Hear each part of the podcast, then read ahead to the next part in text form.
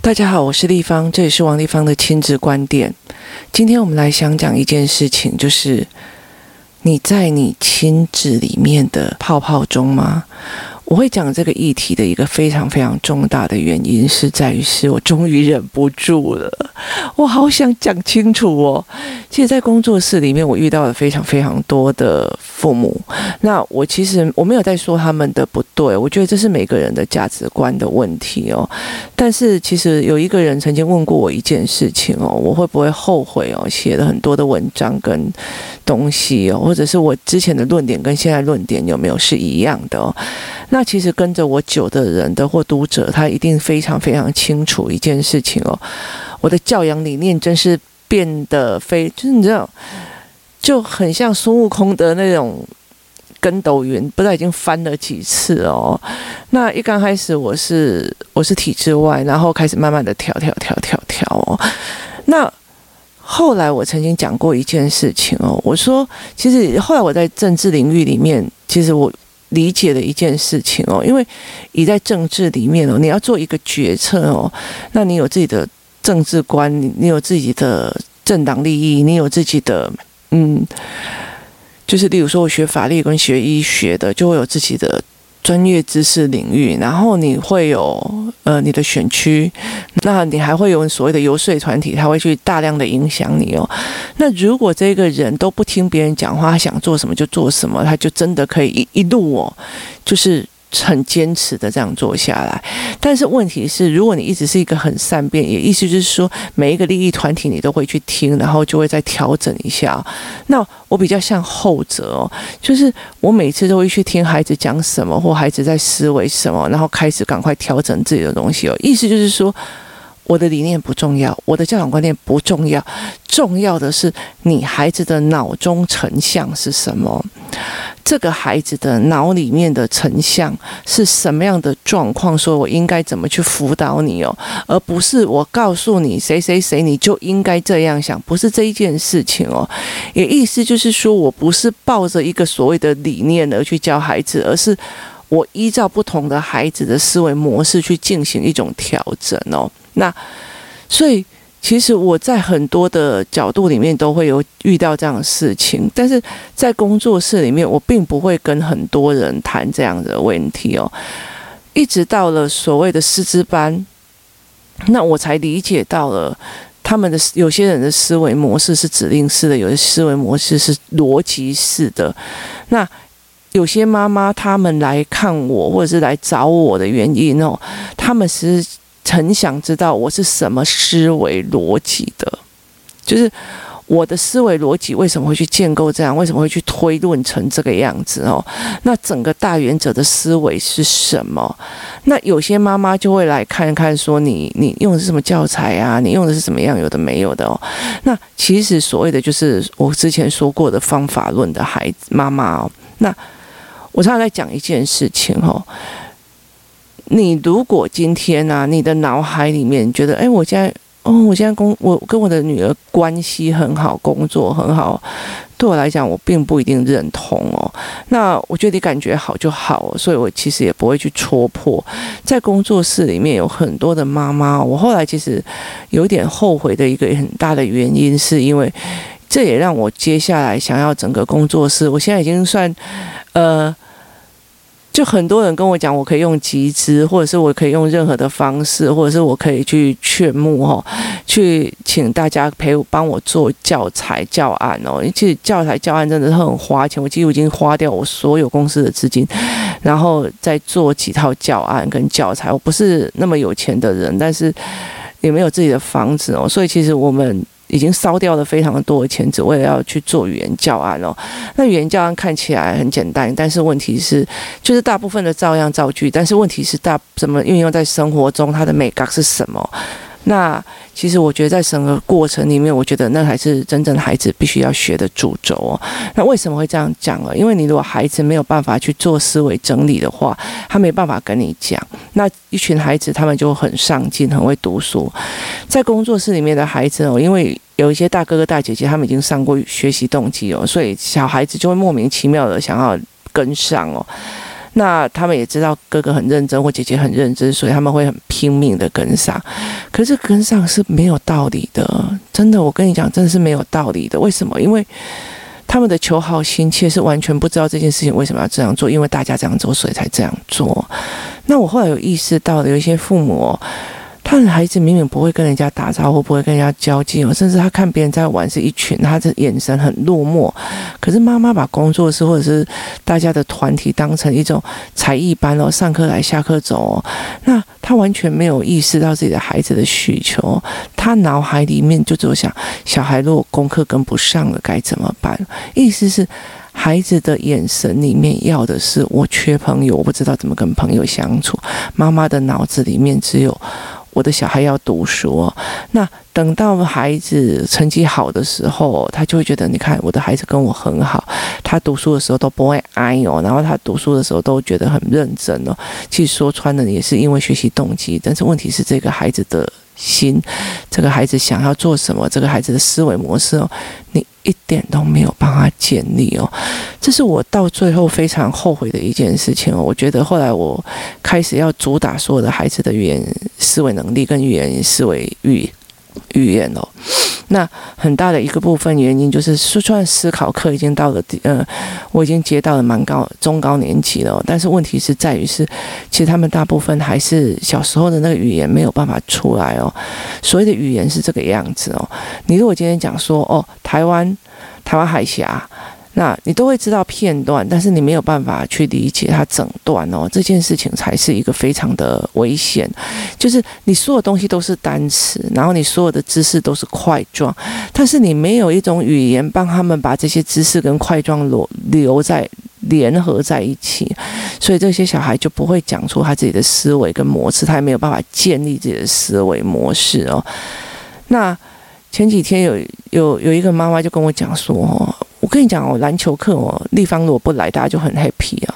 那如果立方来就很沉重哦。可是那一天我其实有发现发生了一件事情，他不知道。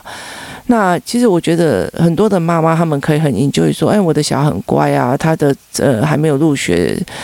读书都很厉害啊，都会读书，都会干嘛？可是对我来讲不是，因为这个孩子没从来没有一次很充很开心的来叙述他今天发生了什么事情啊，然后非常开心的叙述说他什么思考啊，或者是他天花天花乱坠的乱讲哦。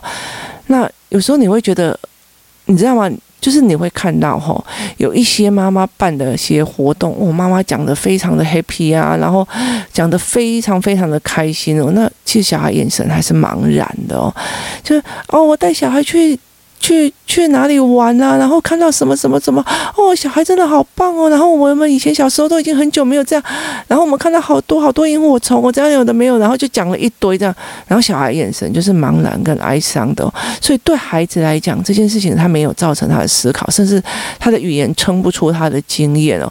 他也没有那个思维哦，也意思就是说，妈妈在自己的泡泡里面哦，我带小孩去体验什么，我带小孩去体验什么，那小孩在自己的泡泡里面哦，小孩的泡泡是他语言够不起来，他说话也说不清楚哦。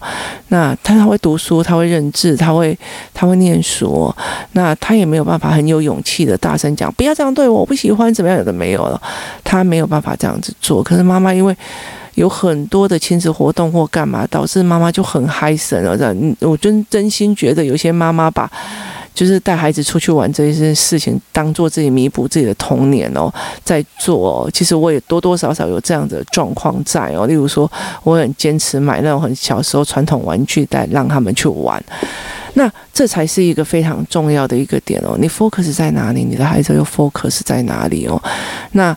嗯，小孩上国中的时候，你 focus 在他功课，你 focus 在他这一次的表艺课怎么会是成绩会这么差哦？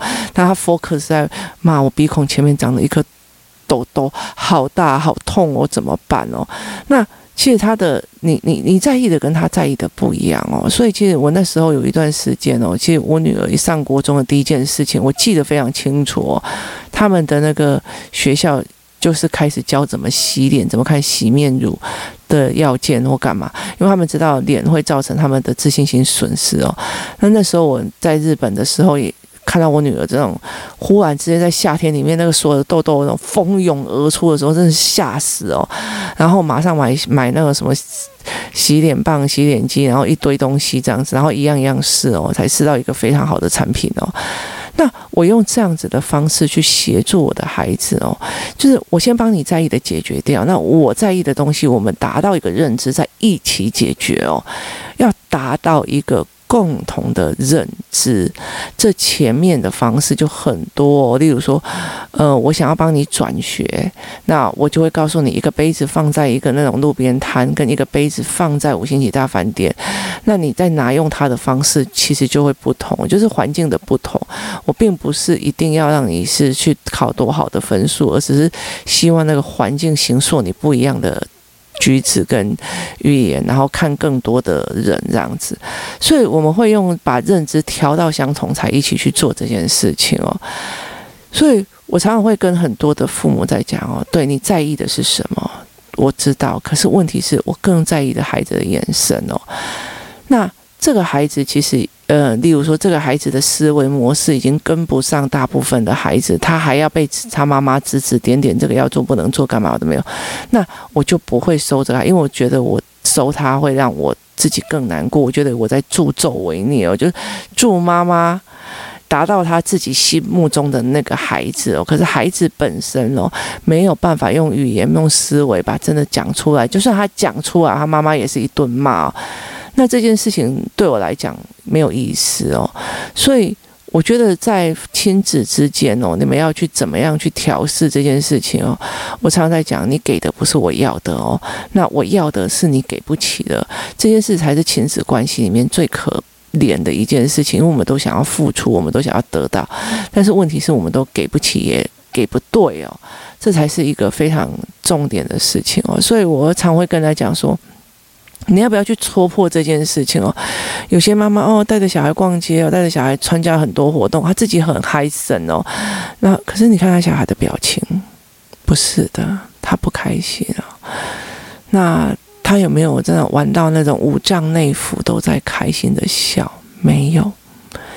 所以我常常会觉得，有些妈妈会让我觉得。其实他一直活在他自己的泡泡里面，然后一直以以为自己的亲子关系是非常非常的好哦。但是其实这个泡泡早晚有一天会破的，会在哪个时候破你不知道，有可能是国中，有时候是高中。那个时候破了，看到面面对真实的世界，我告诉你，老人忧郁症，然后跟着啰嗦的大妈就是从这里来的哦。那所以对我来讲，这件事情是我没有办法自己我没有办法接受的，所以。我常常一直警告我自己哦，我想要一个很自然的阅读环境或很开心的阅读哦，不要有压力的阅读环境，那是我要的还是我孩子要的哦？那我觉得。呃，读书很读书很辛苦这件事情哦，是你觉得辛苦，还是我觉得辛苦哦？还是我觉得读书很有所得哦？这件事情是不一样的哦，所以你要去怎么想这件事情，才是最重要的一个点。而且你的孩子去怎么想哦，才是一个非常非常重要的点哦。那工作室里面哦，有一群妈妈哦，就是呃，有一天非常好笑，他们俩。就是有两组孩子哦，有一组他自己下课的时候，有一个男孩，他一直下课的时候就自己走到路边去等公车哦。那隔壁学校的一个学生哦，他们也要等公，他们方向是一样，所以是等于是左右两边到了一个中间值哦，然后去等公车。那右边的这女孩哦，是是有人带的，他就很惊讶说：“你为什么可以自己坐公车回去哦？”那那我我还要别人带哦，那。简直是非常的羡慕，你知道？他觉得，你知道，小学三年级哦，可以被相信自己是有能力的，是多么重要一件事啊！那这个男孩哦，他就觉得，嗯，自己坐公车有什么问题嘛？那妈妈们就在开始聊这件事情哦，说，哦，那个女儿就很羡慕那个男生怎么可以自己坐公车，他还要人家来带哦。那我那时候就讲了。呃，有有些妈妈就讲说，哎呀，女孩子哦，当然就是会比较小心一点哦，女女孩子比较放不下这样子哦。可是我我就讲了一句话，在我的认知里面哦，这个男生哦，他是有思考线的，只是他思考线因为情绪之前处理错，打了非常非常多的结哦。那我一一个节一个节在帮他打开哦，所以这个小孩其实是会思考的，算紧密的哦。那他也会知道这个时候该做什么。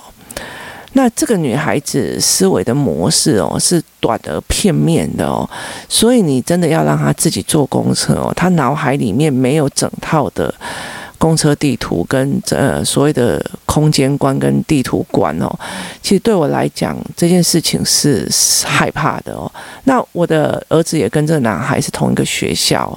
那我就跟他讲说，其实我家离他离学校更近，那一般公车就到了，一般两班公车就到了。而且我儿子更适合自己坐车，但是为什么没有？因为我儿子长得太矮了哦，所以导致哦，他太矮了。我觉得这件事情会让所有的司机或干嘛。就是有视觉死角哦，看不到这个孩子，所以其实是很危险的。我说，在每一件事情里面，你有各种不同的判读跟呃思维。那我在意的是这个孩子的脑海里面的形成像够不够去处理这件事情哦，而不是我觉得这件事情小孩爸爸妈妈该不该放手哦。那其实我后来我也跟那个。呃，男孩的妈妈讲，我真心觉得你胆子蛮大，因为他小孩三年级嘛。为什么？这男孩其实思绪还不错，然后一上车，我儿子往后坐。有一次我跟他一起回去，我我儿子往后坐的时候。那这个小孩马上就往前了，那我就觉得，哎，你应该小孩就想要跟小孩坐在一起，你为什么会去往前，然后就坐在最前面的位置？那后来我就想起来一件事情，对，他很会晕车，所以他其实会知道说，哎，我要照顾我自己哦，就算我朋友在后面，我不要跟他聊天，我要去前面，然后坐在一个让我比较不会晕车的位置，这样。可是我就跟他妈妈讲说，我真心觉得你的那个心脏蛮强的，因为他一上去哦，就把书包放在后面，然后就开始秒睡，而且是狂睡哦。那还好，之前我问他说，你等一下要再怎么怎么走，他就说我还要转车，在哪里转车？你知道吗？在他的转车点，我要把他叫醒是非常痛苦的一件事，因为他睡得非常的深沉。他有一次哦，就是。车子已经绕了一大圈，还回到学校，他才醒来说：“哎，为什么车子没有走？其实他已经睡了一轮了。”那这个孩子就是常常就是秒睡，然后，然后他就没有办法，就错过那个转车的方式。那我就跟他讲说，所以他一上车。他他一我叫他去转车那个地方，我就把他叫下车。叫下车以后，等他上了另外一台车的时候，我就发讯息给他妈妈。那这件事情我也觉得好笑哦。所以你的孩子在遇到事情的时候会有什么样的状况哦？其实妈妈要比较清楚一点。那你不能一直活在自己的想象里面哦。例如说，我觉得拜托，我一年级就自己走路上下学了，为什么我的小孩子二年级了，我还要在那边接送哦？我觉得。是你的孩子有没有办法去应付这件事情哦？而且以前我小时候可以自己上下学，问原因是因为我家的后门简直是跟学校后门连在一起的哦，所以你不能用我自己的思维观点去处理这件事情哦。所以这件事情是非常非常特别的，所以我常常会跟孩子的们在讲，说我我我。在处理事情方式是依照你们的脑海里面的成像，或者是你们的思维模式去做我自己的处理哦。那每一个孩子就会给不同的，而不是我觉得该怎样，我觉得该怎么样。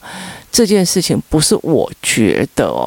例如说，我们工作室有一段时间会带小孩，就是我们会带小孩去唱 KTV 嘛，哈。那一开始有的时候，嗯，我记得有一次去唱 KTV 的原因是因为。我女儿以为麦克风拿着就一直拿着，一直拿着，一直拿着，你知道很像藏玩具，我还要玩，我还要玩的概念哦。然后后来我就带她去 KTV，她才理解了一件事情。我陪她练嘛，她才理解了一件事情，就是这是谁的歌，麦克风就该在谁的手里。也意思说，在她的脑海里面成像的时候没有这个概念，那我就去建立她脑海成像这个概念。那我就不会觉得说，哦，KTV 你还带那么小的小孩出去哦。那后来再开始就有有工作室有一群小孩，他们就会在，我就觉得他们的嗨声不够嘛，就是就整个很闷啊，然后妈妈嗨的跟什么一样，小孩就一副那种要死不活的样子哦。那我就会想要抓住原因嘛。那那时候又有些小孩眼睛追焦不行，所以他们那读书的速度很慢，所以我们后来还是跑去 KTV 哦，那让这群孩子在追着那个。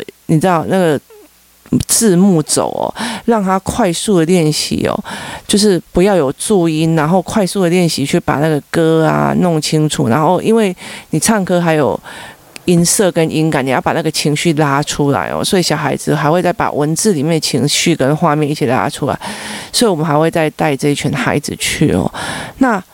我的状况是在于这些状况里面，然后我不去处理，后来我去找一个方法带这一群孩子去，而不是我觉得小孩我想要去唱歌，或者是大家约去唱歌，我们去 happy 这件事情哦，而是我。看到孩子的脑海里面的成像，然后他们是怎么思维的，而我去帮他设计一个教案，而不是我告诉你哦，我跟你讲，在我们这一套系统里面，这个东西是非常重要的。不好意思哦，对我的概念来讲不是这样。如果这个东西有一个概念的话，那其实对我来讲只有语言哦。那很多的我所谓选的教材里的里面哦，也是让小孩子脑中成像是有。思维模式，像我最近做的一套的数学教材哦，我真是不知道有没有办法有钱啊，再去帮公司挤出钱，让他去做。就是一个出版品哦，但是其实呃，我们去做的非常多的努力，去把一一套教弄出来，是因为如果你不是一个那种反正我叫你一加一等于二的那种小孩哦，他是一个整套思维图案型的数学思维的话，那你就用这一套弄下来，它的大概概念就会变得很清晰哦。那所以我，我我要求的是这一群孩子在他脑海里面的成像哦，他并不是一个说，诶，这个就是 A，这就是 B，他不是一个知识的灌养哦。那大很多的父母他会觉得，现在你就是应该要去读书，现在你就是要怎么样怎么样。其实大部分都在处理妈妈自己心目中要的孩子的那个形象，而不是这个孩子里面脑海里面需要的形象。你带着小孩去哪里玩？你带着小孩去吃什么？如果你讲的比这个孩子还要嗨森的话，你真的要了解一件事情：到底是你在满足你自己的童年，还是你真的在为这个孩子的童年在做事哦？那所有处理事情的一个方式、思维模式是不一样的哦。所以我这件事情让我来讲了一个很大的一个原因，就是在于是。你到底是在你的泡泡里吗？还是在孩子的泡泡？我跟你说，泡泡裂开了，那很痛苦。真的非常非常痛苦。你自以为是的亲子感情好，你自以为是的，我跟我女儿都可以手牵手去逛街，我们从小一起买东西。我告诉你，那是活在你自己的想象里面。事实上，你的孩子没有，因为他从小到大，他没有办法跟你讲相反的意见。就算有，也是用嗯的，用哀的。等到后来，我跟你讲，嗯啊，哎呀，后来都会变成摔门、撞门跟抽干脚。这才是最悲惨的一件事情。他也没有办法用知识的东西来去跟你谈？然后我是用很多东西来做一种思维的模式哦。就就像就像昨天我在跟我女儿忽然看那个短片的时候啊，短影片的时候，那他就讲一句说什么？哎，我们要共同合作啊，就是其利断金哦。然后什么？哎，怎么情比金坚呐？他就说。我们大家要在一起，然后互相帮忙，我们才可以养成情比金坚这样子。然后，然后我女儿就讲一句：“其实，在化学里面，金啊其实是蛮软的，它的延展性又很强哦。他们为什么会觉得情比金这金金这件事情是有益的？所以，孩子可不可以用知识性的来反驳一件事情？说还是觉得神经病，然后就这样骂完了，或者是他连。”靠近你都不愿意哦，这才是一个非常一个重要的一个点哦。其实我觉得在你，我常常跟工作室的妈妈在讲，你有没有想过一件事情哦？如果小孩有不舒服的事情，他一定会跟你讲吗？没有，有时候他们会气，然后会忍下来。那这件事情才是非常重要。你不要一直觉得现在小孩乖乖的，考试成绩也很好，叫他读书就读书，然后乖乖的哦。那这件事情就觉得这小孩很棒哦，就对我来讲不一定哦。我觉得妈妈活在自己的想象当中，可看看孩子的眼神哦，去看看当你当你非常讲自己的教养讲得非常口沫横飞、很开心的时候，你的孩子的真正表情在旁边哦。那才会让人家觉得心痛哦。那如果你讲得很开心，小孩讲得比你更开心哦，还要强化哦，那个东西才是真的。不要活在自己教养的泡泡里面，这是我一直警惕我自己的。不要以为我跟我的小孩感情多好，干嘛的没有，或者是怎么样，那都是我自己想象出来的教养泡泡。我必须要去去面对每个小孩，就有每个小孩的成长过程，每个小孩都有每个小孩的遇到的问题哦，这才是一个非常非常重要的一件事情哦。今天谢谢大家的收听，我们明天见。